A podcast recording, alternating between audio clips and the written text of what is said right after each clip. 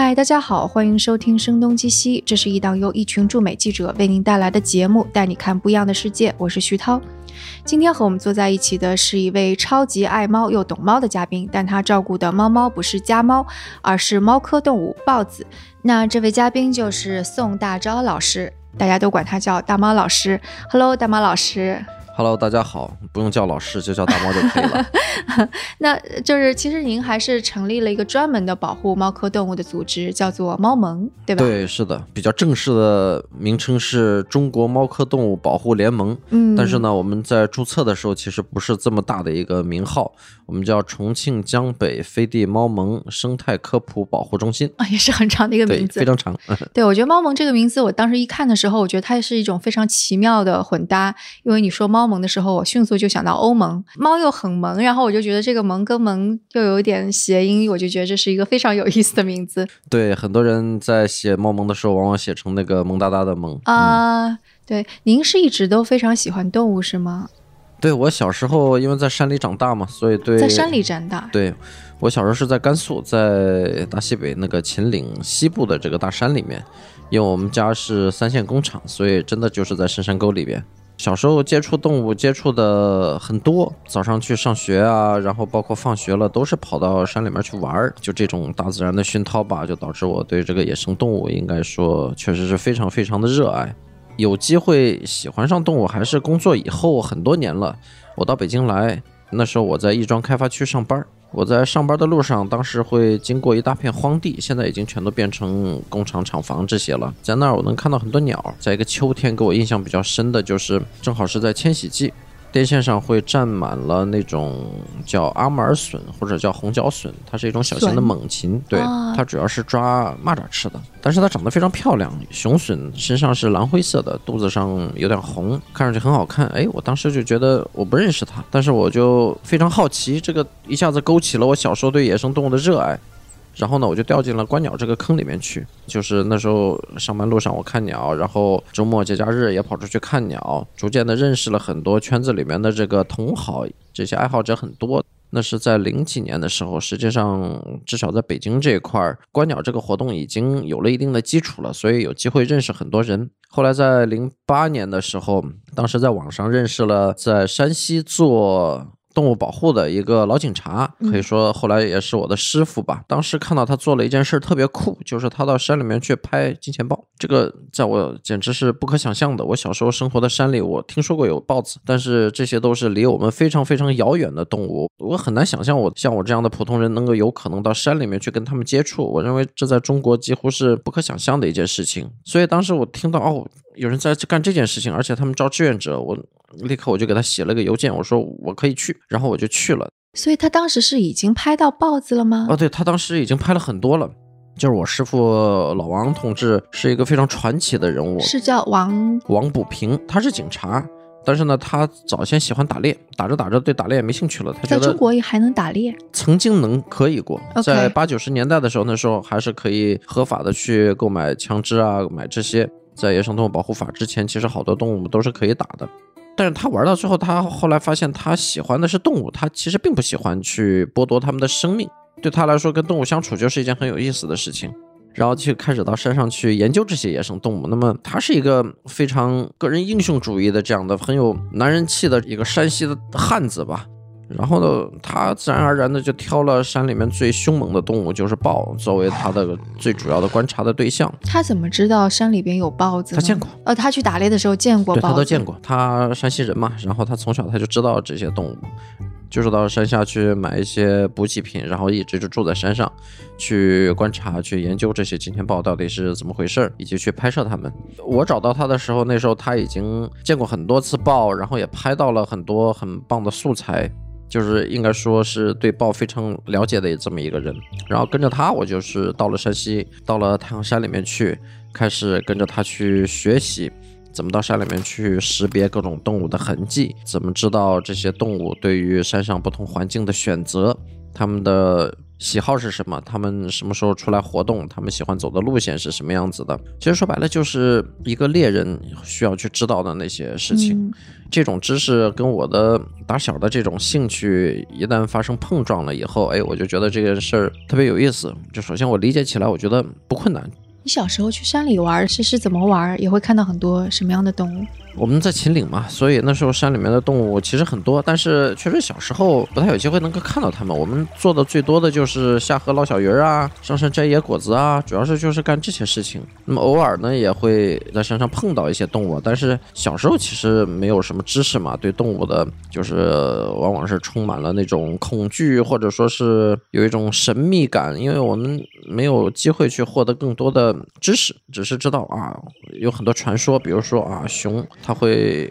就是一下子一爪子过来就把你的脸都抓下来，然后说晚上狼会跟在人的后面，并且会站起来把它的前爪搭到你肩上，你回头的话，它就会一口咬你的脖子，等等等等，有这种非常多的 来自于吓唬小孩儿。对对对对，来自于村子里田边的这样的一些恐怖的关于野生动物的传说。但是就长大了以后，其实可以接触到更多的系统的知识了，关于野生动物的。那么在这个基础之上呢，慢慢的对动物的这种恐惧感或者说是这种陌生感就消除了。然后当我真的走到山里面去了以后，那是从另外一个维度来了解这些野生动物，就是我们从动物世界从从很多的这个纪录片上看到的那些别人是怎么拍的，别人是怎么描述这些动物的。于是呢，就是发现自己也有机会用这样的正确的方式走入自然去了解这些动物。当时我是在。给他们当志愿者，就是一方面跟着他们一起上山去装一些相机，去到村子里面去做一些宣传，等等等等。所以第一次你开始跟着王补平进山的时候，就已经是在用红外线的，呃，对，那时候已经有了，但那时候的相机其实是自己改装的。所以他是有一套方法论，还是他自己摸索摸索出来说嗯要他用这种？他在山上找动物有他的一套方法，但是当时那个红外相机是另外的几个朋友帮着做的。当时那个哥们儿叫徐健，就他其实在国内也是拍摄野生动物的这个圈儿里面比较知名的一个人物。当时他们还有一个机构叫做 IBE，就是快速影像调查，他给老王帮他做了几个用胶片相机改装的那种红外触发相机。今天看来就是已经非常简陋了，一次只能装胶卷嘛，只能拍三十六张。然后那个电池也很快就会没电，基本上一个礼拜就要去收一次的这种样子。但是当时就是靠着那些相机，我们确实拍到了国内第一批真正是在野外的这种金钱豹的照片。但是后来不久以后，广东那边包括国内的这个生产的这种量产的这种数码的红外相机就开始出现了。其实那时候都是供应给国外的打猎市场的，几百块钱一个。当时我们就开始大量采购这种相机，把它放到山上去。零八年底、零九年的时候就开始大量的用这些相机去做这件事情了。所以那时候我还是志愿者，反正一到周末节假日，只要有点时间我就跑过去。其实那时候还没高铁呢，过去一趟还挺麻烦的。多长时间？我一般是晚上，我坐晚上的火车，第二天早上到，一整个晚上坐到榆次，然后我们就到山里面去，一般是住在老乡家里面，或者是住在林场的那个院子里面，然后我们就上山。您还记得第一次跟着他进山的感觉吗？哦，第一次进山那个感觉，就对我来说是特别的震撼。就是我其实还是比较喜欢去爬山、去户外玩的，但是跟着那帮弟兄们进山啊，就是你会发现，你看待山水草木整个的这个角度是不一样的。他们一路走一路会指给我，你看这个地方啊，野猪在这个地方踩下了脚印，然后走到比如说山坡上靠近山顶有一段很平坦的一段小路的时候，这些弟兄们就会跟我说，哎，你看这种地方就是豹子喜欢走的路。哎我我我说为什么他们喜欢走这种路啊？他们说你看这个山顶上这儿比较平。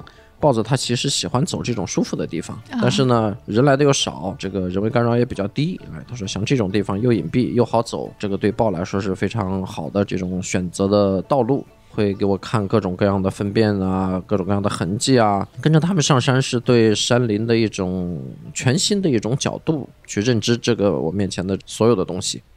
我开始具备了一些最基本的概念，比如说这个山有阴坡和阳坡，就是哦，我们知道有个品牌叫做 North Face，实际上它就是阴面嘛，就是阴坡的意思嘛，我们叫北面，在华北这个地方特别典型，因为我们知道华北这边相对来说降水比较少，然后蒸发比较大，所以说呢，在向阳的这面，因为我们在北半球嘛，所以南面一般是向阳面。向阳面往往是长不出大树的，我们只能看到嗯很多的草，看到一些耐旱的灌丛长在阳坡。但是到了阴坡的话，由于这个蓄水能力比较强，所以往往森林都长在阴坡。那动物其实也是会根据这样的一些自然环境来进行自己行为的调节，比如说它们冬天的时候会在阳坡晒太阳、吃草。尤其是一些狍子啊，一些这些有蹄类，它们会随时回到阴坡去把自己藏起来。那么像豹这样的，同样的也会做出相应的调整，它们会在阴坡这些森林比较茂密的地方去活动、去捕猎。它们喜欢走在这种山脊上。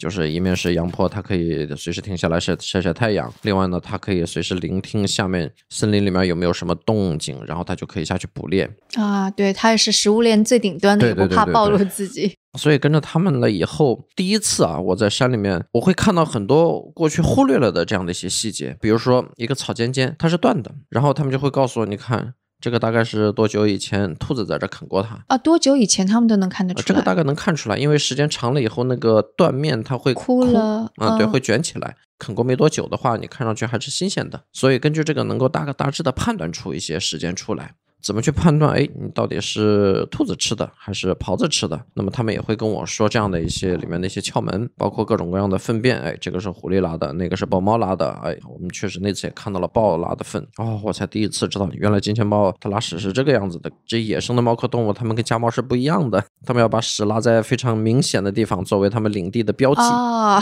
猫猫要把它埋起来。对，猫要把它埋起来，这个对我来说是一个全新的一种感受，它非常震撼。我我我觉得可能对于所有的这种真正喜欢野生动物的人，就从一开始的这种键盘党，整天在网上看，哎呀，贴吧里去聊，嗯，然后看别人的，然后。变成自己作为一个真正的这种体验者，又是跟着这样很专业的这样的人到山里面去，那我觉得这种感受真的就是非常非常震撼的。那一次有多少人一起进山呀？三个人，哦，就只有三个对，人，就只有三个人。所以就其其中两个是一个是那个王补平，另外没有，一个那次老王还没去，是他的两个兄弟。啊、然后你志愿者就你一个，对，志愿者就我一个，嗯就我们三个人上山，所以当时他招志愿者也并没有那么容易，是吗？是不容易。零七年、零八年的时候，那时候能去到那个地方去做这件事情，还是有一些难度的吧。就是本身关注这个的人就非常少，在当对时，，可以想象，嗯，然后你还要呃能做出这样的决定就去，一去就是好几天的这种，那可能就更少了吧。所以就是志愿者上山，其实最主要的是要安那个相机，是吗？安相机其实只是很少的一部分事儿吧。其实最主要的，当时就开始经常要到村里面去跟他们聊天儿，做一些宣传工作嘛。拿我们今天来说，叫做社区倡导，其实就是告诉他们啊，不要打猎，豹子要咬死你家的牛了，你要找政府。因为那时候我们其实并没有做太多的事情，很多真正的这个保护的措施都是我们成立了猫盟以后很多年以后才开始做的，在当时都是非常基础的。在当时我们连有多少豹子，它们到底分布在哪里，连这些都不知道，只是知道有。它到底多不多？它生活的好不好？它主要吃什么？这些我们都不知道。当时很大的一部分工作都是在做调查，就是要了解这个物种。除了豹以外，还有其他的一些狍子啊、野猪啊，各种各样的东西。他们在这到底是怎么回事？这都是我们想知道的事情。当时就是我们根本就不知道接下来该去做什么呢。我觉得老王也是兴趣爱好，他只是就是觉得这事特别有意思，他想去做。但是到底怎么把它从一种兴趣爱好变成一种保护的行动，其实他也没想明白。我那时候只是发现了这种需求，因为豹确实在那儿生活的还是比较艰难的，在当时来说，所以是能够观察到豹子在变少，然后很艰难，是吗？变少是一个趋势。大概七十年代的时候啊，还很多；八十年代的时候，可，能哎这个怎么知道？是山里的人说是吗？遇见率。在七八十年代的时候，豹子是很常见的动物在那边，但是到八十年代以后，就是因为那时候是合法狩猎，就是是收购豹骨啊什么的，作为虎骨的替代品，以及豹皮啊这些都是作为一种物资在被收购的。一直到野生动物保护法颁布了以后，就八十年代后期了，那时候已经是开始保护，但是那时候。因为在九六年之前，其实是可以合法的去买卖枪支的，买猎枪，买这些都是可以的。然后呢，那时候大家种地啊什么的，也有很多剧毒的农药都在使用的时候，所以那时候对野生动物的猎杀应该说是没有什么管理措施的吧？我觉得非常普遍。所以豹子吃牛会被毒死，然后打猎的人也很多，拿着枪上山，即使是就是当时有法律颁布了以后，其实他还是会打，虽然是知道是违法的，但是这个能换来经济收益啊。所以其实到九十年代的时候，豹子已经非常非常少了，一直到九八年，就是我们国家开始实行天人林保护以后，就当这个实施了以后，然后九六年开始全国收进枪支，在民间的这个枪支都被收缴掉了。这两个事情以后，一直到两千年以后，就野生动物开始进入到一个恢复期，可以说，所以在我进山的那个时候啊，可能野生动物也就是恢复了几年吧。那么在这个时候，已经能够感受到，就是动物好像是在开始慢慢的在恢复，但是依然生存的那个状况是非常的不乐观的。就是从整个的这个社会对它的认知来说，政府不重视，民间觉得这个根本就是无足轻重的事情。野生动物保护这个其实离所有的人都是非常遥远的。所以你们去跟村民说，然后他们什么反应啊？也没啥，那时候就是多聊天儿。你去跟他们说教是没有用的，他也不认识你，对对不对？嗯他你说那么多，他为啥听你的？你又不给他钱？所以我们那时候做的很重要的一个事情，其实是增进感情，不是说去了就是就在说动物啊，说这些，其实不是。包括后来我们做所有这些社区工作，大家聊的都是你们家今年收成咋样，儿子在哪儿工作，是不是还在种地？其实都是在聊这些东西。他们的方言你也听得懂哎，去多了就听懂了啊、去多了听懂了。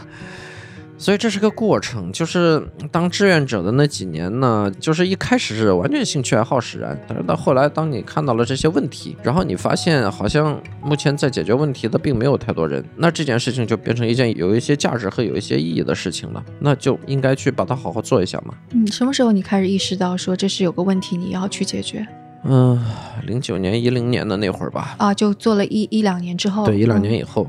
然后你意识到的问题就是豹子没有得到保护这个问题吗？对，是因为我们去了以后，就是过去，你比如说我们作为一个生活在城市里面的一个人，会去想哦，保护动物是国家已经在做的事情，我们国家成立了很多保护区，对吧？然后也有相应的法律，那这个是不是就国家就推动着往前走？去了那边发现哦，不是这么回事，有保护区，但是其实保护的能力很差，甚至当地的那个保护区，它其实就是林场在代管，在当时来看，这些林业的他们以前，比如说砍树的。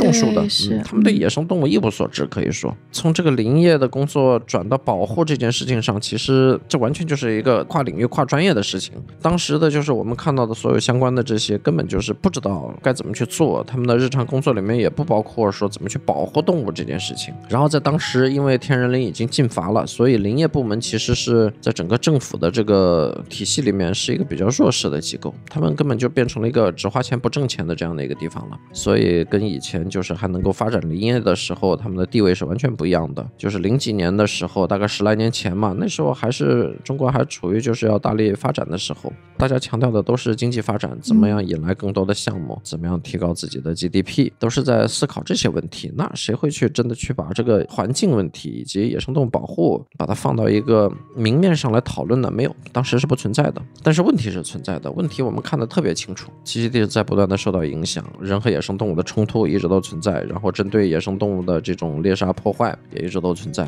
那这就是问题啊！就是你眼看着就这样的一个很小的小种群，就像国内很多地方一样，你不去关注它，你不去做点事情，它可能哪一天悄无声息的就没有了，一个都没有了。对，这个就是我们所看到的，在过去的几十年里不断发生的事情。华南虎、白鳍豚，对吧？像这些我们耳熟能详的这些物种，都是在你不经意之间，你甚至也看不到谁去刻意的破坏它，它但它就是没有了。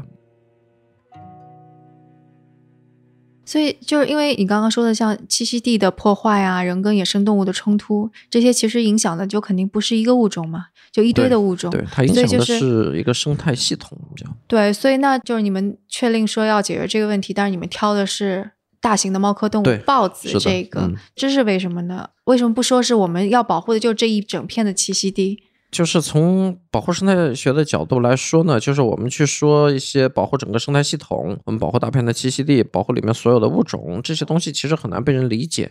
他都不知道生态系统是什么，对吧？我们说一条河流，它底下有沙石、有泥土，呃，然后到了岸边长了很多的草，里面会有一些水草，里面会有一些小鱼，岸边上来了以后可能会长一些芦苇，它其实就是一个生态系统。对，就当我们说这个东西的时候，其实大家是很难理解的。这时候你再去解释它这生态系统的功能，它里面的不同物种相互之间的影响，就是很难解释的清楚。但是你如果说这个河里面有一种特别宝贵的鱼，这个大家就一般就比较好接受一些。所以，为什么我们挑金钱豹？金钱豹它是一个，我们说它是食物链顶端的这种物种。我们一般说它是旗舰物种，它其实跟大熊猫这样的还不太一样。大熊猫这样的，你看它也是四川这边高保护的一个代表物种，但是大熊猫通常我们会把它称为散户种。散户种，散户种，它像一个撑伞大佬。当你保护了它的时候，你要去保护它的栖息地，你要去保护它生活的这个地方。那么，同样的，生活在这里面的很多动物就会受到它的蒙蔽。这样的话，就是大家都会过得好起来。所以我们说它是一个撑伞的。但是散户种其实跟旗舰种它还不太一样，因为散户种它其实你像大熊猫，它主要吃竹子，所以你把竹林这些保护好，然后它筑巢啊什么，它要在大的树洞里面繁殖或者大的石缝里面，那么你可能把相应的这些地方弄好了以后，你会发现就是大熊猫就过得还不错了。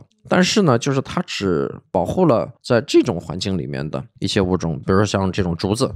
比如说锦鸡啊、竹鼠啊，像这样的，它喜欢在竹子里活动的，可能就会过得比较好。但是会回避这种竹林的，可能就起不到太好的保护作用。比如说豹猫，它在大熊猫的地方，它们虽然是同域，但是它们其实的这种环境选择并不太一样。所以，一个散户种它能起到非常好的这种保护带动作用，但它并不能去保护整个的生态系统。但旗舰物种不一样，比如说像金钱豹，它真的是需要整个这片森林里的每一个环节都不能出问题，你森林的面积要保障。然后森林的结构是需要保证的。华北豹比较喜欢的是这种针阔混交林，就是有针叶树和阔叶树，阔叶树的，对，就是在一起的那种。对对对对对，这个其实也是华北森林它自然演化的最高级的阶段，就是到这个样子，松和一些栎，还有一些杨树等等等等构成的。那么像这种林子的好处在于，就是它既能提供足够的遮蔽，另外呢又能提供大量的食物。我们知道豹是要吃这些其他的动物的，它要去吃野猪。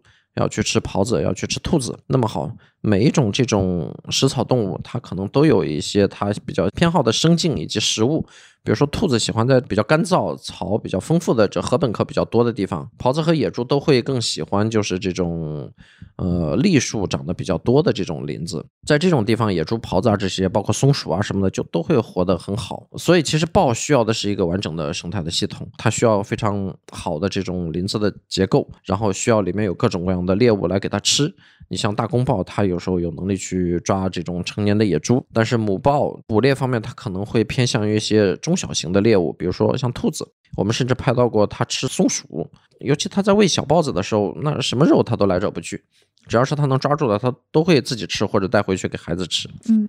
在我们挑了这样的一个旗舰物种的时候，其实就是你已经把眼光放到所有的这个森林生态系统里面的所有物种里面去了，从植物到动物，甚至到昆虫到这些两栖爬行类啊、鱼类这些，你都要去关注它，它们都是相关的。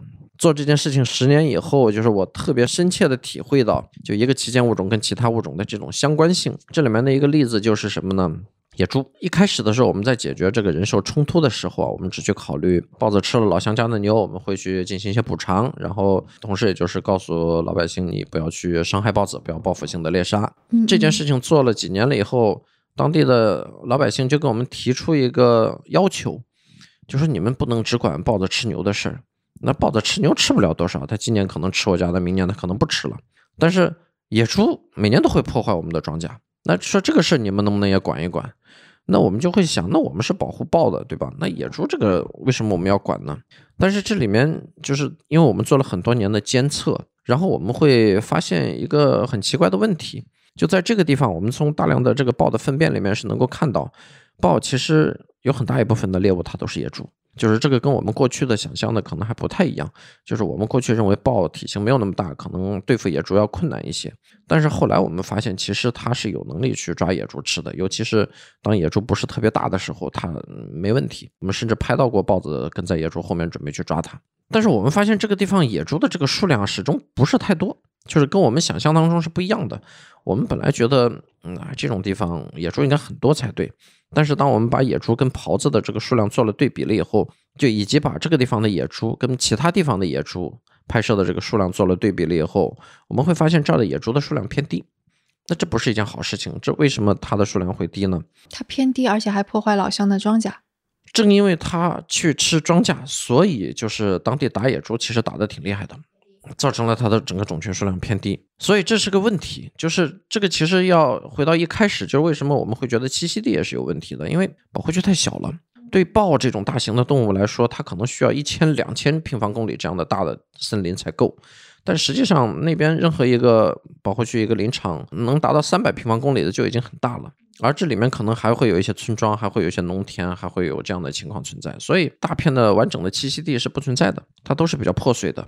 这里面的问题就在于农田无处不在。你想，山西这地方人类的历史太悠久了，文化已经存在了好几千年，它经过这个人类的不断的开发，已经荒野的那种。没有人打扰的状态早就不复存在了。它跟我们说的西部，呃，什么羌塘啊、可可西里这些完全不一样。就这个地方是不断的是跟人打交道，被人不断的影响，不断的去改变的这样的一个栖息地。不可能说我们为了野生动物的利益啊，我们把人全部都清理掉，这是不可能的。嗯，人家也是祖祖辈辈就生活在这里。那农民就是要种田，就是要养牛，他们就是要靠这些东西生活下去。一旦这些东西都存在的话，那就意味着什么呢？就一定会跟野生动物发生冲突。豹子吃牛的问题还好解决，一年四五十头、五六十头，稍微赔点钱，这个钱也不会太多，几万块钱的事情就搞定了可能。但是野猪它破坏庄稼是非常普遍的，在所有的村子都存在。我们也会看哪一年野猪破坏的多一点，哪一年野猪破坏的少一点。破坏的多，一方面是可能今年野猪繁殖的多了。另一方面，有可能是今年的这个气候的影响，就可能过于干旱，山里面缺吃的，那野猪也会跑到田里面来吃。如果完全没有野猪来破坏，那肯定不是好事，说明山里面缺了一个很重要的一个物种了。那么豹的这个食物也会匮乏。回过头来，如果当野猪破坏庄稼，然后又没有人去管，然后导致就是像那边对野猪的捕猎非常普遍的时候，我们就会发现肯定对豹是有影响的。然后豹子的食物也就没了。对它的，它也不不至于说没有吧，但是它的食物结构会改变，或者说它有可能会吃不饱，或者说我们也不知道这个东西跟它去袭击牛之间会不会有什么正相关。后来我们发现，嗯，你要保护这个旗舰物种，你要去解决其他动物带来的一些更多的问题，那野猪破坏庄稼的事儿我们也得管。但是呢，就是当你真正着眼于此的时候呢。就是当你做了工作了以后，你会发现这好几百平方公里、上千平方公里的地方，其实都是在受到保护的。从人类的切身利益的角度来说，其实这个是我们要的最终的结果。但你们也是一步步走到现在，就意识到这些。因为我记得你刚刚说什么，在零九年、一零年的时候，可能都没有意识到说要怎么去跟老乡说这个事情，还只是拉家常。对对对，嗯。然后到猫盟这个也是后来才建立的，对吧？猫萌其实真正注册的时间是比较晚的，我们一三年注册的公司，然后到一直到一七年才把这个机构把它跑下来。嗯，但一三年之前，那个王补平老师也发生了一些事情，然后促使你全职来开始做这事儿，是吗？对，是。就零九年、一零年，你还是一个兼职的志愿者的状态。对对对对，是。嗯，所以发生了什么？当时老王没钱了。其实他作为一个警察，他没什么钱。当时做这些事情，主要是来自于他家里的支持。呃，他家里人是支持他的。呃，一部分吧，就是当时觉得就是，哎呀，大哥嘛，他家里他老大嘛，说这大哥嘛喜欢玩，那就让他玩呗，就他自己开心就好。那他老婆呢？他老婆不支持。OK，嗯，所以后来他们也搞得也也离婚了。就是他家里人会觉得你在山里待的时间实在是太长了，这里面有几个问题，一个是。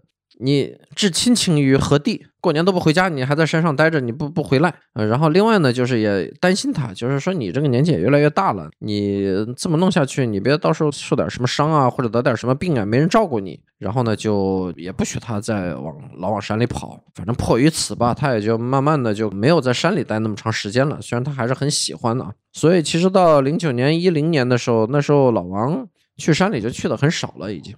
当时的几个人，几个兄弟，其实都是在他的感召之下，有那么两三个人跟着他一直在干这个事儿。嗯，所以他也是个非常有魅力的人了。看来，啊，他还是对老大嘛，还是有他的人格魅力的。但是另外一方面，他可能也给这些兄弟们承诺了一些不切实际的东西，因为他自己是觉得这件事情非常有意义，但他其实并不能要求当地的跟他干的人都能体会到这件事情的价值。跟他不一样的是，那些人还在生活，有很现实的生活的问题要需要去解决。那如果他做这件事情给人发不了工资，不能有什么经济上的收入的话，那他弟兄们也是会做不下去嘛，就是会感到很困难嘛。所以呢，他那时候也其实也在想，能不能找到一些资助啊，找到一些支持啊，能够把这些事情做下去。所以那时候呢，我觉得他也碰到了一些骗子，给他承诺了很多，说怎么样怎么样啊，我就能给你多少多少钱之类的。那老王也信以为真，然后把这些也都跟那些弟兄们说了，但是没法兑现的嘛，像这些东西都。所以时间长了的话，那帮弟兄们也是心里也是有怨言的，在这方面家也顾不了，对吧？跟着这么干下去的话，倒不是说这事儿不好，而是那接下来怎么办？我们怎么办？所以其实当时问题挺大的。就在这种情况下，一方面我又能看到哦这件事情很重要，它很有价值，有很多事情要需要去做。但是另外一方面，我我又觉得我们不能这么干下去。这么干下去的话，我们没法持续啊。所以其实你是有着，就是他没有的一种那个知识结构跟视野在那儿的，就在他的那个可能他是没有办法意识到怎么样组织化、公司化运作，对不对？对他会意识到这个的重要性，但是就是你让他那会儿再去做这件事情，我觉得对老王来说也是有困难的。对对对，毕竟是已经是五十岁的人了。对，是的。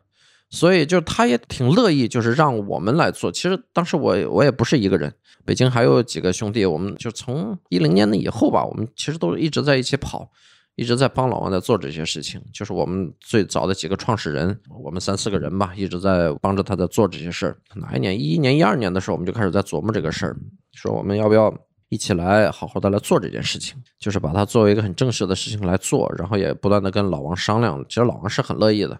他当然希望自己弄起来的这些事情能够能够干起来啊，慢慢的、慢慢的就转向我们的整个的这个思路了，就开始来走，嗯，怎么设计调查，怎么去设计保护，找出问题，然后设计出方案，然后去尝试解决这些问题，去评估它的这个效果，然后再看能不能把它去不断的复制，把它的扩大。这套思路是跟你之前工作经验相关，还是说你自己也做了一些调查，看看其他的保护组织是怎么运作的？呃，都有，都有。对，因为一个好处就在于我们一开始参与的几个人都是，哎，工作了好多年了，我们都有工作经验，我们也知道一件事情，如果要你也是在科技行业工作的，对吧？啊，对我那时候是在媒体，可以说，那媒体互联网，嗯。然后我们会知道该怎么样的去推动一个事情往前正确的去走。我们需要有一个正式的这样的一个组织机构啊，我们需要有财务，我们需要有专门的有人来传播，我们需要有人来负责技术工作。一直到一二年的时候，我们才真正下决心说我们去做一个机构来做这件事情。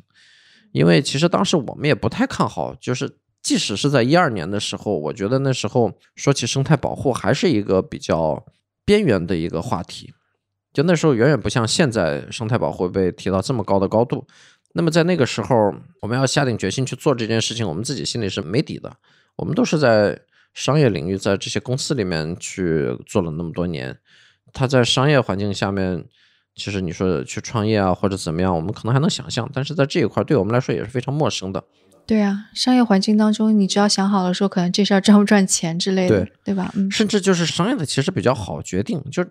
我看到一个点子，我可能能挣钱，那我试一试，生了试下来，如果不行，那我不干了。但是保护这件事情又不能这样，就这个事情就是不管怎么样，你一旦决定你要做，有多少困难你都要想办法去解决它。那当时我们碰到的就是那怎么发展，钱从哪儿来？我们没有一个人是有这种 NGO 的这种工作背景。我们其实也不知道这里面大家的游戏规则啊，像这些条条框框的东西都是什么，我们都不懂。到了一二年的时候，那时候真的就觉得，反正都已经做到这样了，我们已经做了那么多事情了，那就还不如就更正式的把它做吧，要不然它始终是半桶水掉在那里，就是不上不下的，自己也很难受嘛。然后正好那时候我呀，冠总啊，我们两个人正好都是想换一个生活方式和环境。所以我们俩当时牵头就把这个机构把它落地了，落地了，然后呢就去找各种各样的发展的机会。其实当时我们的设想跟我们今天在做的事情完全是不一致的啊。当时是什么设想？当时我们其实更想的是用一些商业的方式去获得资金，就比如说去拍一些纪录片啊，然后做一些这种商业的调查呀，甚至我们还想过，咱们要不要开个动物主题的咖啡馆啊？咱们有了钱，然后再把钱拿到山西去做保护。当时是这么想的，嗯，但后来发现其实也不是这么回事。当你真的到了保护的这个行业里面，在这个圈子里面，按照环保 NGO 的这里面的一些规则去走了，我们会去找一些基金会的资助，我们会去申请各种各样的这种项目。当你真正决定迈出这一步的时候，它自然那个路也就摆在前面了，你就 顺着这路走下去就好了。而且当时是跟阿拉善基金会他们也有合作。对对对，是的，就是我们第一笔大的支持的资金就是来自于阿拉善的创立家的那个计划，它是一个扶持草根的这种环保创业机构的这样的一个计划，这个是让我们特别有信心能做下去的一笔钱。所以一开始的时候能够得到这些支持，也是整个机构能够运作下去的。对对对，非常重要的保证。然后一三年的时候，这个公司就成立起来了，之后就。越来越开始正规了，所以在那之后，跟你们之前做的事情会有不一样的地方吗？就事情本身没有太大的变化，无非就是上山去调查，然后到村里去搞宣教，无非就是这点事儿。哎，我其实很好奇，因为就是你上山，你每次可能看到的东西不一样，就是怎么样一点一点像拼图一样拼出来，可能一个全貌的东西。嗯，是这样，这个是需要设计的。就是我们搞调查最主要的方式是用红外相机。那么最开始的时候，我们拿相机只是拍到影像，时间长了以后，我们会希望把影像变成数据，这些数据能够揭示山里面野生动物的秘密。所以后来呢，进行了一些设计。当时是那个北京师范大学就在前期的设计上给了不少帮助，用这个两公里乘两公里的这种网格，在每个网格里去装相机，可以比较均匀的看到整个这一大片栖息地里面的情况。嗯，包括林子好的地方和林子不好的地方，靠近村里的和远离村里的这些地方，我们都会放上相机。这样的话，慢慢的时间长了以后。我们就会知道很多这个动物的习性方面的东西。我们说它们的生活史，我们就很了解了。比如说豹子，它这个活动的高峰期主要是清晨和黄昏。黄昏可能会多一些，那然后我们又会发现豹活动的这个时间的规律，它跟狍子、跟野猪其实是相关度是非常高的，这其实也可能说明了它们捕食和被捕食的关系。然后呢，我们也会发现像豹猫啊、狐狸啊这些小型的食肉动物，它们会很明显的避开豹的这个活动的高峰期，它们也知道豹子出来的时候它们是不安全的，就是慢慢的这些东西就都会显现出来，包括就是整个豹的数量。从一五年、一六年以后，我们其实就已经能够比较准确的统计当地豹种群的情况了。就是每年大概有多少豹子，有多少公的，有多少母的，然后有多少母豹生了小豹子，生了多少只，这些我们基本上就能够做到了如指掌了。我看到你们好像还给每个豹子会有起名，你第一个看到的是叫 M 二是吗？M 二不是第一个看到的，第一个肯定是 M 一嘛。不是，我是说你看到的第一只是。我看到的，我在山里只看到过一次豹子面对面。啊，到现在吗？对对对，这个太难见到了。哪一年？一七年还是一八年？一七年吧。哦，都已经这么晚了，就一三年，要四年过去了，第一次面对面。因为拍到了大量影像了以后，我们根据它身上的斑纹是能够识别出它们的，然后也要给它们每一个给一个编号。其实不是给它们起名字，就是我觉得我们做野生动物保护跟去动物园或者是养宠物。非常大的一个区别就在于，就是我们是不干涉他们的，我们不会把人的这些感情啊什么的加到野生动物身上去。所以就一开始你就意识到你是不能够把感情啊，对对对，就其实对我们这种真正喜欢野生动物的人来说，我不用非去把人的情感套到野生动物身上才会觉得它可爱，觉得它需要被保护。就野生动物它本身，我们觉得它的魅力是足够大的，它们有太多跟人不一样的地方。他们作为一种生活在荒野里的这样的一种生灵，他们所体现出来的那种魅力，就是我觉得这个东西就足以让我们去喜欢他们了。然后编号那个 M 就是没有雄性的意思，然后 F 就是 female，嗯，然后现在是你们是已经编号编到。好像 M 已经有二十级了吧，然后 F 应该是有三十级了。我们会发现一些它们的种群结构，比如说我们会发现雄性和雌性的比例大概是一比一点几吧。我们会发现其实雌豹它能够存在的时间会更长一些，而雄豹其实更替是比较快的。雄豹到现在也就是两年到三年就不见了，大多数情况下只有那个 M 二是时间最长的，它在这儿持续了能有十年以上。M 二就是就相当于是你当时进山的时候就。拍到过它，然后一直到现在依然它在。我最早进山的时候它就在，嗯，然后它现在是不在了，它是一九年底消失的。就作为一只野生豹来说，我们觉得它真的已经存在了很长时间了。动物园里的豹子的寿命多长？国外的统计一般十五年以上吧，但是通常来说，一般认为这种虎啊、豹啊这些，一般也就是十十二岁到十五岁之间吧。M 二它在那儿，因为你想我们拍到它的时候，它已经是一只独立的豹了。也就是说，他已经从他妈妈那儿跑出来了，至少是一岁以上了。好像是零九年的时候第一次拍到他的。那他一直到一九年，也就是说这里面已经过了十一年。这只豹它至少应该是活到了十二岁啊，那真的是森林王者。对，它真的是特别强壮且聪明的一只豹，被别的雄豹所取代也是迟早的事情。就是 M 二其实代表了一个比较理想的状况，就是一只雄豹如果在栖息地够大的情况下啊，大家都有地盘儿，那么我们认为一只雄豹是应该活这么长时间的。反而其他的一些豹，它存在的时间都很短，两三年，像这种在我们看来可能不太正常。说明他们的这个竞争压力太大了，不断的有熊猫来挑战，那为什么呢？我们觉得还是栖息地不够。嗯，那雌豹呢？雌豹相对好一点，因为雌豹的领地面积小。你像我们那只 F 四，这几年已经生了至少得有十一只小豹子了吧？每年都会带着新的小豹子。小华北豹是一岁的时候就会独立，嗯，但是呢，就是在独立之后的一段时间，可能母豹才会重新发情，所以它基本上是三年会。生两次，我们感觉是这样的规律。F 四这只雌豹，它的繁殖是特别稳定的，基本上从我们拍到它一直到今天，就它在繁殖上是从来没出过什么问题的。其实它的领地面积也不小，也得有小两百平方公里吧，一百八好像是。就作为一只豹来说，已经很大了。它现在是拍到它多少年了？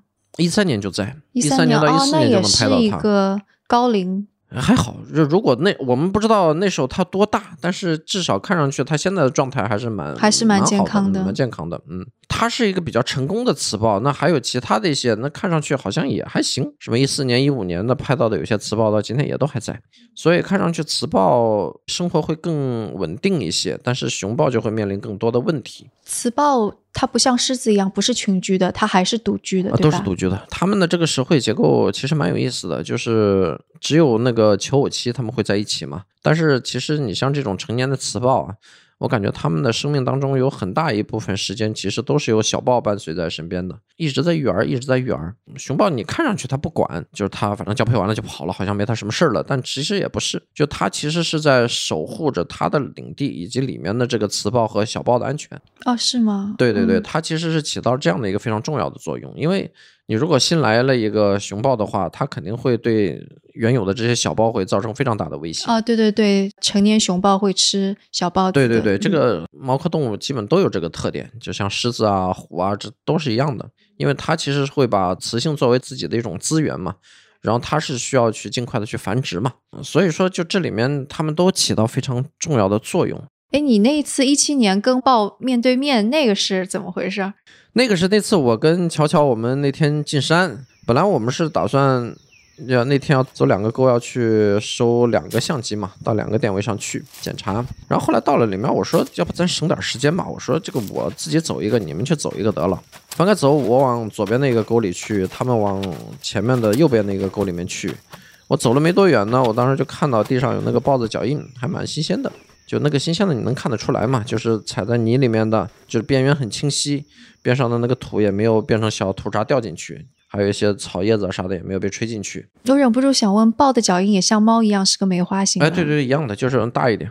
所以当时我看，我说这个豹子脚印看上去还挺新鲜的，就没准离得没多远，我就反正慢慢往前走吧。当然，你怕吗？就我们都不怕豹子，就在山里时间长了都知道豹其实它不会威胁人啊？是吗？对对对。所以当时我就往前走走走走走，我也没想到会可能会真的碰到它，因为豹子是会躲着你的，它不想让你看到的时候，你怎么都看不到它。走到里面，后来那个脚印一直在，其实断断续续的一直都会出现。当时十一月份嘛，有的地方已经有点积雪了，快到我们相机的那个地方了。但是往里走，我就听到里面在有动物在叫。一开始呢，我以为是狍子，因为它一开始叫了一声。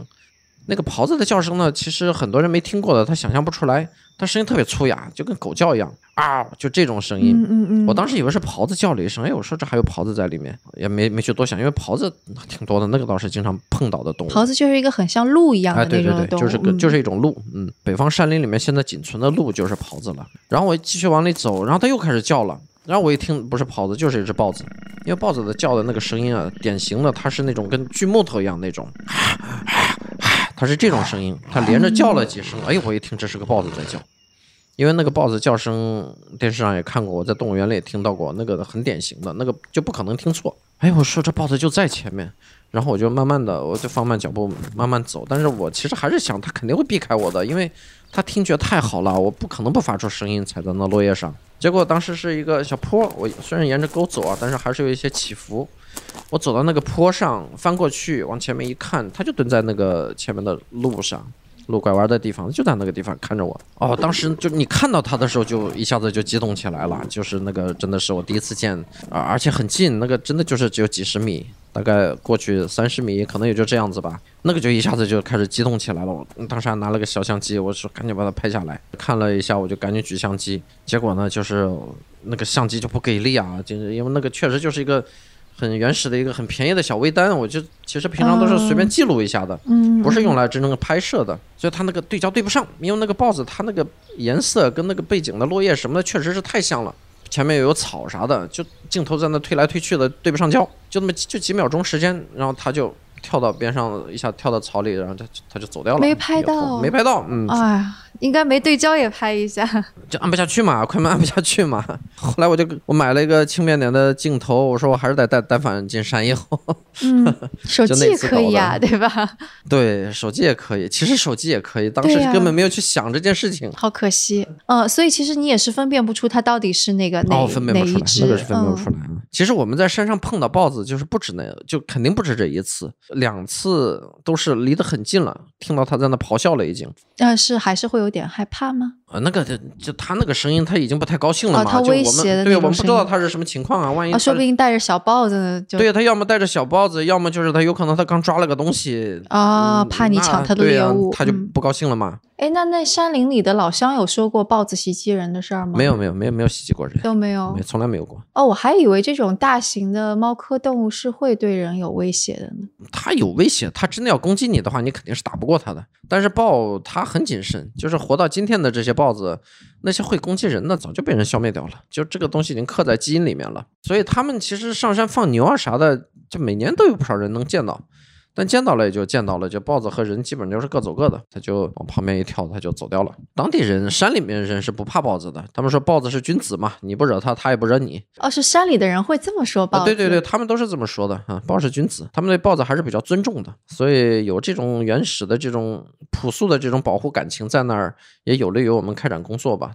所以就相当于是七八年来，你们基本上已经之前不能够知道说到底有多少豹子多少只，然后他们是怎么样种群怎么样，现在你们已经是摸清楚了。对，现在这个非常清楚。嗯然后是可以跟其他类似于国外的这些研究的人或者是动物学家，他们研究的豹子习性做一个对比，对吧？对，是的。嗯，大家会看到这个华北豹跟其他的种类的豹子会有什么不一样吗？呃，首先华北豹这边，我们现在看下来，就它总体密度还是偏低的。你比如说跟什么非洲的、跟印度这地方的豹，你说密度偏低，意思就是说他们会需要更大的栖息地盘。对对。不是说这儿特别少，不是说保护的不好，其实也不是。但是呢，就是这边的整个生态系统的它，我们说它的这个生产力不足，它不像非洲或者说像热带，它那个森林能提供那么高的这种生产能力啊。意思就是说它的那个食物来源是非常丰富的，所以可能在比较有限的地方它就能吃饱。嗯嗯，就单位面积里面它的这个动物的数量是更少的。因为这边你想，它植物它真正一年能生长的大概就是五月份到九月份，十月份以后草也枯了。那在这种情况下，从植物从最底层的这个来说的话，它就不足以提供更多的食物。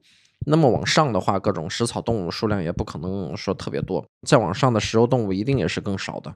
那我猜雪豹应该它的栖息面积要最大了，因为它在的是更加高原。对，是的，雪豹雪豹我们会看到很有意思的一点就是它会在某些地方特别集中。就可能这个地方水草丰美，然后什么岩羊啊、北山羊啊这些东西特别多，所以在这个一个区域里面，哎，它雪豹它可能就会特别多一些。但是如果说从整个栖息地的这个尺度来看的话，雪豹的密度其实确实是非常低的。豹其实按说啊，它过去啊，它应该密度更高一些才对，但是现在就是豹的这个栖息地都是退化的，就没有原始森林存在了已经。嗯，所以豹都是在这种次生的这种环境里面，虽然不能说艰难度日吧，但肯定是没有几百年前那种过得特别好的那种状态，那是一去不复返了。我们跟印度的、跟包括东南亚的、包括跟非洲的这些一比较的话，就是华北豹它总体来说，虽然我们觉得我们这儿这个种群还可以，但是计算下来每百平方公里大概就是一点三只的样子，其实就是这样的一个密度，它并不高。啊，但是呢，它会比东北那边的远东豹什么的密度要稍微高一些。我们叫东北豹，然后国际上一般叫远东豹。现在就在中俄交界的这么一个地方有那么一小群。这些都是金钱豹，对吗？就是大家说起来都是都是金钱豹，但只是因为在地理分布上不一样，所以会分为华北豹、对对对、东北豹。对，它是不同的亚种。就是豹，因为它是大型猫科动物里面可以说进化的最成功的一种。就它从非洲一直到亚洲，它都是一直连过来，都是有连续分布的。但是呢，现在就是总体来说，除了非洲和印度的以外，其他的各个地方的活的都不好，就是数量都下降的非常的严重。有些地方是区域的灭绝，就是这样的一个情况。我觉得华北豹至少在中国还是比较有希望的。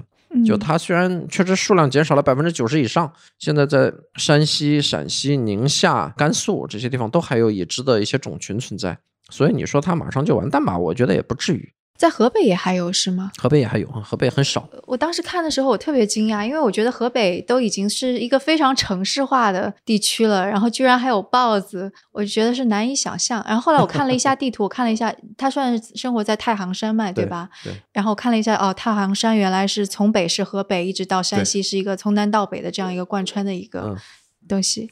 所以就是猫盟从一三年成立，除了我们知道了、更了解了豹子这个动物之外，种群啊、分布啊、数量，还有哪些方面其实是在做的保护？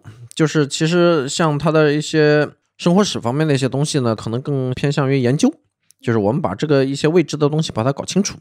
这个也是很重要的啊！会有那个动物学家跟你们一起吗？嗯，会有，会有。我们现在也有自己的科研团队，我们这块会跟北师大、跟北大这些都有一些合作啊。就接下来可能会跟更多的这样的一些机构去学术单位去合作。其实另外一方面很重要的事情就是保护，保护它其实一个更加是人类学或者社会学的一个范畴。就它跟动物本身的关系可能没有那么大，因为我们其实解决的并不是自然的一些问题。你比如说气候变化，你没办法去解决它的，就只能看着它慢慢的变化。但是有些是可以的，你像人造成的一些问题，我们是可以去解决的。比如说豹子吃牛。我们去组织一些巡护，组织一些这种执法，去做更多的这种田野调查呀，一些社区的访谈啊，一些社区的宣传教育啊。每年我们会在那儿给老乡们发一些纪念品，上面都是就是宣传要善待野生动物的。然后我们会在县里面跟政府去合作，去推动一些市民活动啊，跟他们一起去制定一些小的一些政策啊什么的。这些事情其实很繁杂，但是呢，就是当你持续了几年以后，你会发现是有效的。还有一个呢，就是做起来会比较困难一些的，就是政策倡导，我们叫政策倡导。你比如说要修一条路，它可能对这个森林啊，对这些东西破坏比较大，或者是对栖息地起到了很明显的这种切割作用，那这种事情就要想办法去干涉它。这个是可以干涉的，是吗？可以，可以，可以去想办法，因为现在所有的这些工程都要公示嘛，会需要有环境评估报告，这时候你就去可以提出一些建议。比如说前几年就那边要修一条路，它其实本来也也有一条路。你说在山西是吧？在山西就我们那个地方要修一条路呢。虽然这条路它本来就存在，但那条路其实对动物影响不大，因为它就是一个两车道的车也很少的一条乡道。白天动物可能也不敢上来，但是到了晚上，其实动物在上面穿来穿去的很常见。啊，你们的红外相机都可以拍到。我们晚上会自己开车巡逻嘛，我们会巡护嘛，就是我们会看到这些动物，狍子啊、狐狸啊，其实经常在路边能看到它们。所以，但是如果它要改成一条高速公路的话，那就意味着动物就过不去了，这肯定是有问题的。所以，他当时要修路的时候呢，我们就当时跟阿拉善啊、自然之友啊这样的一些机构联合在一起，就给那个公路部门以及这个林业部门，我们去提建议，说这个影响会是比较大的，我们会提供证据，说明这个豹哎会在这儿。不断的过路，然后很多野生动物也都会在这儿活动。那么这些证据其实是很有分量的嘛。那然后我也会把它的这个对生态的影响把它描述出来。那在这种情况下，当时那条路就决定就不修了。但是就这个东西吧，它其实是个过程，就是它今年不修了，它过两年可能还会想修。对，是不是还有其他的利益部门？比方说，你修了这条路，可能某个地方的经济就会更好一点儿，政绩 KPI 也起来了。对，是啊，就所以说这个保护和发展，它其实是一个需要不断的去平衡的两端吧。那这个东西要放在十年前是不可想象的，但是在今天，就在国家总体上在强调保护的时候，我觉得这些都还是可以去争取一下的。嗯，对，我看到你们公众号上还写了那个雅鲁藏布江的那个要建水电站的那事儿，说如果那个一建起来，可能对整个生态的破坏就会比较大。它未必就是真的是灭顶之灾，其实也不能这么说。但是呢，这篇文章本身它是一个网友投稿，就是我觉得它是一种关注的角度。我们今天在说保护的时候，其实有些地方它是应该是保护优先的，它不应该去搞发展。就国内外都有很多例子，你比如说黄石公园，嗯，那这个地方对对吧？你那儿也有很多自然资源，也有很多矿，也有很多这些东西是可以去开发的。那为什么这个地方要作为一个国家公园存在，而不去开发它？这个是首先我们要去思考的一个问题。同样的，在中国，比如说祁连山，我们知道现在祁连山里面所有的矿都被停掉了。就这里面并不是说去讨论我怎么开矿能够对环境的压力小一点的问题，而是有些地方就不应该去搞开发，我们应该是保护优先，先把它保护下来。就是自然资源美或者生态特别薄弱，对对这些地方，它是非常独特的一些地方。你比如说墨脱也是，雅鲁藏布江大峡谷，那是中国唯一的就是在喜马拉雅山南坡的，或者说东喜马拉雅的一个非常典型的一个生态环境。这个地方你没有了，它以后就我们就不会再有了。你可能到不丹、到印度、到这些地方，它是很常见的一种景观，但是我们中国只有这个地方有，你肯定不能去破坏它嘛。就这里面有一个悖论，就是啊，我我不搞发展，哪来的钱搞保护？那中国这么大，你你为啥非要在这搞发展呢？这地方它就该搞保护嘛。你搞保护，保护好了以后，你以后发展高端的旅游，就挣的钱未必会少啊。所以这里面有一些就是基本保护逻辑的建立，我觉得这个事情很重要。对，我觉得可能现在这个中国这个时机还稍微比较好，因为大家的经济已经发展起来了。对，是的。对，可能就的确说放在十年前，真的是还是蛮难的。对，是的。所以说，就是我们在那边做了很多类似的这些事情，就修路只是一个例子。这里面，哎呦，就反正这里面要去搞的事情，就真的就太多了。小到当地，你比如说有人想搞农家乐，那我们也会建议你，你怎么搞农家乐？你肯定啊，农家乐也要 去知道一下，这这是怎么回事？对，因为你看，你比如说到北京来说的话，那好多农家乐，什么吃点野菜这些也都正常，然后他再给你弄点野味儿，野味儿哪来的？对不对？打野味儿，你吃的野鸡啊，你吃的这狍子哪来的？你不可能都是养的吧？对吧？你只要有这个市场需求，那就会有人到山上打了给你送给你来卖。当然，就去年这个疫情以后，很多都已经被叫停、被砍掉了啊。就在去年之前，都还是很普遍、很猖獗的。所以，像这些东西，我们觉得都是需要去引导的。你们要怎么做这个工作呢？宣传嘛，就去跟他说嘛，你哪些事情可以做，哪些事情就不要做。但是也没有什么硬性的，就是他们要做，就还是得。人都是讲道理的，就有些东西好事和坏事，其实你说多了，他。大家还是能听进去一些的，关键就是有没有人去做这个事情。你去做了，你做一次可能没有用，对吧？你长年累月的一直在说这些事情啊，总会有人会认为你说的是对的。那这个你们得要怎么做？你们是需要很多很多志愿者，然后在整个太行山脉不断的去各户人家去不断的去说。哎呀，我们很显然不能在这么大的范围里面去做，但我们能够在就是我们能去得了的这些地方去做这些事儿。比如说在山西，其实也不光我们在做嘛，还有当地有和顺县生态保护协会。有好多这种社区宣教的事儿，其实也是他们在做了很多。我们现在在当地也有员工，也有同事，相当于他们其实就是要负责这些事情，不断的去做。啊，这个就相当于是你们创立这个基金会，它作为一个组织形态，它要去支持的一整套的东西。对对，也不是基金会，我们就一个机构嘛，这就是我们的日常工作。所以你们现在一共有多少人了呀？我们现在十来个人啊，十来个人，然后要做那么多事情，包括上山观测、宣传教育。哦，那真的是还是蛮对，就是事情确实是非常多，也人手是始终是不够。但是呢，就是保护他就是要做这些事情。之前跟阿拉善他们聊的时候，也会说企业家们，嗯，可能会给你们一些建议，因为其实遇到很多事情是类似，有很多事儿得干，然后你这个组织可能要更加大一些，才能把这些事儿干得更好。所以他们有给你们一些什么建议吗？企业家他几方面的帮助啊？首先呢，就是山西那边的企业家可能会给我们带来很多的资源，就是比如说我们要建个博物馆，哎，一个企业家说，哎，那我这儿正好有场地，你们可以到这儿来搞，对我们要在那搞活动，那他们资金上至少是可以支持过来的。然后其次呢，因为企业家至少在企业经营上还是比较有经验的嘛，那搞一个机构和搞个公司其实差不多，或者他们也会有企业家那种敏锐度，他会看到，哎，你们可能应该先去做什么事儿。哎，比方说呢，举个例子，啊，比如说你像那个一开始的时候啊，他们就说你们实事做的挺多的了，那接下来你们还是要多抓抓宣传，就更多人知道你们才能来帮助你们嘛。嗯嗯嗯，这个是当时几个企业家都是比较强烈建议的一件事。那感觉你们就应该给豹子起名字了，起了名字就像小熊猫一样。这个是有问题的，这个不是不是一个正确的保护哎，问题会在哪里呢？因为像熊猫，我们都会有什么欢欢啊什么的，对吧？熊猫怎么说呢？它起名字的其实也都是养殖基地里面的那些。起了名字，问题会在哪里？问题会在哪儿呢？问题会在于人对它的这个关注会偏离它的作为野生动物本身的一些属性上。对我们来说，我们永远希望人们记住的，它是一只野生动物。就我们今天救它是为了明天它能够回到野外去的，它很有可能过两天它就死了，那怎么办？对公众来说，其实我们更希望他们了解到的是，这是很正常的。你不能说不是这一个我所关心的、我喜欢的名字的，甚至我命名的这个个体，我就不帮助他了。我只想关心我所关注的这个个体，这个是我们不希望看到的。嗯，这里面你比如说像 M 二这样的，也是家喻户晓，哎，大家都很喜欢它。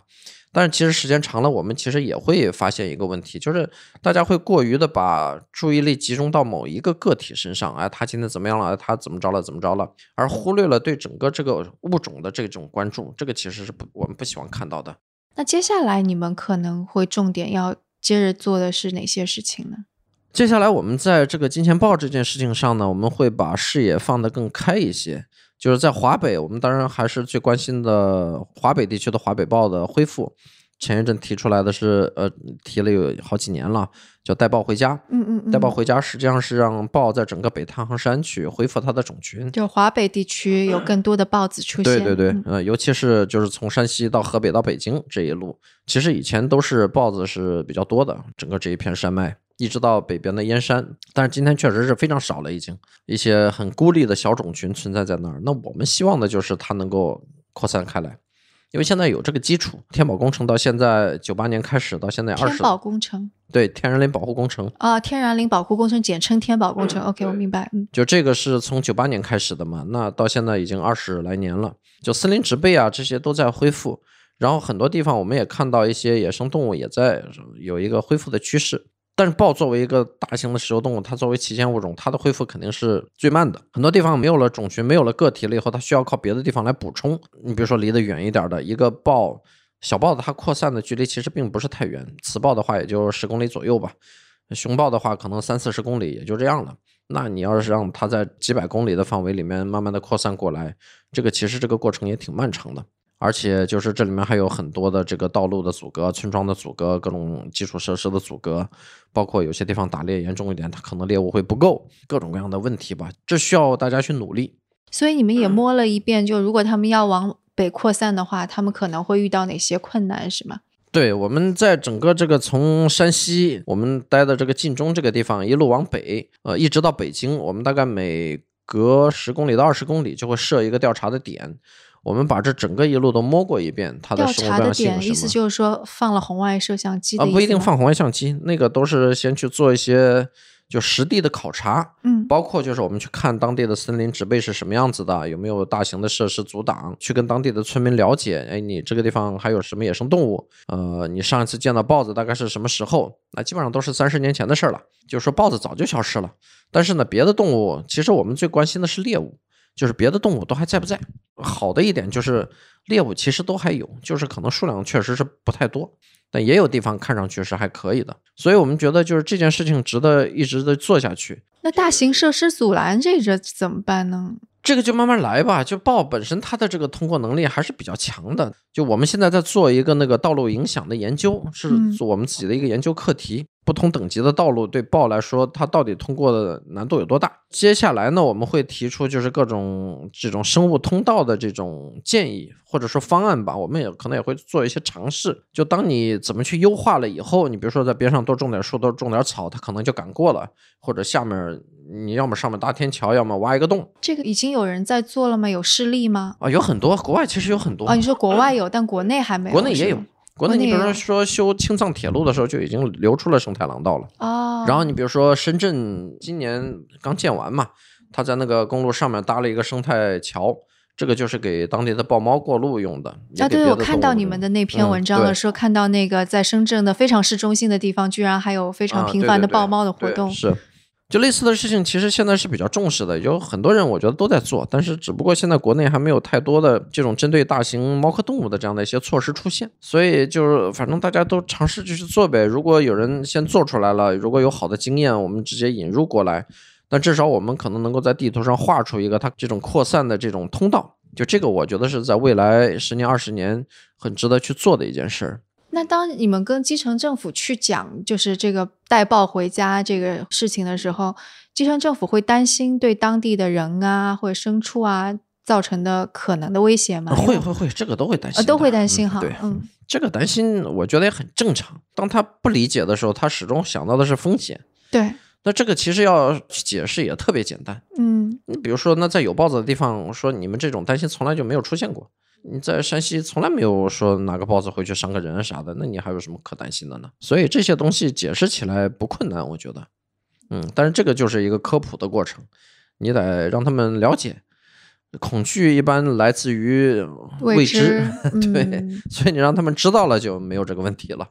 就我我也是今天采访了之后，我才知道哦，原来豹子其实它是不会是主动攻击人的。。对，它就是个猫，你想，它其实就是个子大点的猫，没有那么可怕。嗯，然后现我看你们就是也在说说中国的猫科动物其实现在是有十二种，对吧？这十二种猫科动物里面呢，其实除了老虎和雪豹受到的关注多一点以外，其他的十种基本上是没有什么关注的。这里面有些呢，我们判断，哎，它好像过得还可以，比如说青藏高原上的比较典型的几种，什么雪豹啊、兔狲啊、猞猁啊这些。因为它那个栖息地没有什么受到太大的影响，它的猎物也都很充足，所以我们觉得，哎，它生活的还可以。但是有一些呢，就可能就会很不好。你比如说像云豹啊、丛林猫啊，像这样的一些，就有可能现在真的是濒临灭绝了。我们这些年其实做了很多的调查嘛，跑了很多地方，也搜集了很多的数据。比如说像云豹，它现在基本上只分布在中国的边境地带了，就是内地的种群基本上是没有了。就这个是一件非常可怕的事情。嗯就是我们现在边境的种群，它有可能还是靠境外的一些种群的输送，就你很难说我们还有自己还有健康的种群存在了。然后另外还有一些，就是我们会特别觉得需要关注的是一些小猫、小型的猫科动物，比如说我们接下来会关注的两个物种，一个是荒漠猫，一个是对，一个嗯是叫亚洲野猫。就它们都是生活在西部的这种小猫，它们有可能现在数量也不算很少，你不能说很濒危的这种状态，但是呢，就是它们特别容易受到人的影响。嗯就为什么这么说呢？他们的这个生境选择啊，他们都是离人特别近的地方，就是农村，然后村子边上的这种荒地，就是他们喜欢待的这种环境，而这种地方特别容易被开发掉。他们也不能像流浪猫一样去融入到这种乡镇生活啊、城市生活。对，这是另外一个问题，就是亚洲野猫和荒漠猫，它们其实跟家猫其实是同一种东西。我们说从基因上来看，它们就是一个种，一个物种。哦，是只不过看起来也很像是吧？亚洲野猫稍微不太像，但是那个荒毛猫看上去真的就跟一个橘猫没有什么太大区别，但它们其实是不同的。就是现在分类上会把荒漠猫作为一个独立的物种，然后亚洲野猫呢是作为就整个野猫的一个亚种存在。嗯，但是我们知道家猫本身它其实就是从非洲野猫不断的驯化过来的，这个过程当中可能有一些其他地方的一些野猫的亚种会加入进去，形成了今天的就是我们看到的千奇百怪的家猫。对，但是它们从本质上来说，它们完全没有生殖隔离，它们互相是能够交配生下小猫，这些小猫也有非常好的繁殖能力的。嗯嗯嗯。那这个就导致了什么呢？它们特别容易被当地的家猫基因污染。啊，这样子，对，就不管是野猫也好，还是荒漠猫也好，当它们比如说这个种群受到了一定影响，或者说大量的家猫进入到野外了以后，就是我们会发现它们在有的选择的时候啊，它们不会和跟家猫去产生杂交的现象。随着它们本身的种群受到人的这些影响了以后，以及就是它们跟家猫接触的机会越来越多了以后，它们确实会跟家猫产生杂交。嗯杂交如果说只是比如说公的这个野猫或者荒漠猫去跟母的家猫去交配的话啊，可能还好一点儿。就生下来的无非就是一个带有他们血统的小家猫而已。那这些小猫可能还是生活在人的社区里面。但是反过来，如果说一个公的家猫跟母的这个野猫或者荒漠猫交配了的话，那这些生下来的这些小猫，它可就完全是在野外了，它会跟着它妈妈生活，然后它们可能会把这个地区的这个种群的基因搞得乱七八糟。这个的危害是在哪里呢？这个的危害的就在于长期以往啊，你就会发现这个地区的原生的这个野猫的这个种群消失了，到最后可能就一个纯种的这个野猫或者黄毛猫都不见了。嗯、这个我有点不太理解，因为我理解说那个整个多少多少万年之前到现在就是一个种群不断的一个可能污染另外一个种群基因，基因换来换去，然后往前走的一个过程。是这样，就是任何一个亚种，它都有演化成一个物种的一个可能性。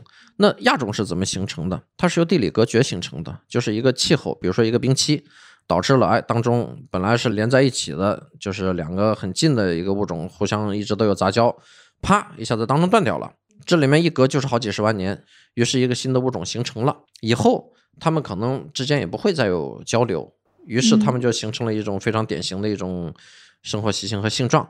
比如说亚洲野猫，其实过去它跟非洲野猫应该是非常接近的，但是不知道什么时候它经过了这样的一个分化了以后，我们今天看到的亚洲野猫，它长得跟豹子一样，它身上是斑点，它它已经完全不是就是我们看到猫身上的这种条纹状的这种外观了，它是形成了一个非常特别的一个外观。啊，但它却跟家猫没有生殖隔离。它跟家猫没有生殖隔离，它们基因上是有差别的，否则的话，它也不能作为一个亚种，甚至于就是有一种提议可以把它上升到种的这种差别。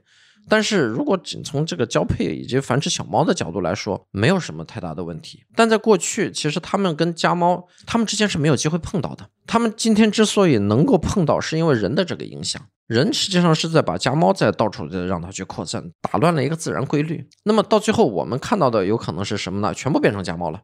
就这一个有可能会变成一个物种的，或者说它的外观性状非常稳定的这样的一一个种群，消失不见了。